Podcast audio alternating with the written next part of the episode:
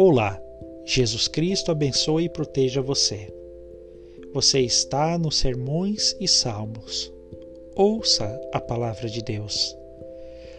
A Bíblia Sagrada, a palavra de Deus, nos diz no livro de 2 Timóteo capítulo 3, versículo 16, que toda a escritura é divinamente inspirada e proveitosa para ensinar, para corrigir, para redarguir, para instruir em justiça.